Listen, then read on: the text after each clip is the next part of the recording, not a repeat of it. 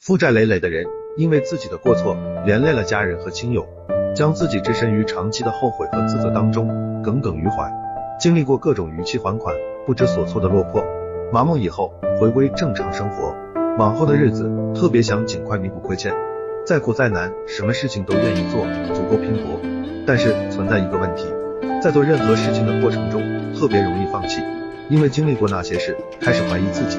只要遇到一点困难，就认为自己不会成功，半途而废，兜兜转转，不仅拿不到结果，还会雪上加霜。负债表面是经济问题，背后衍生出心理危机，会改变负债人的存在感和价值观。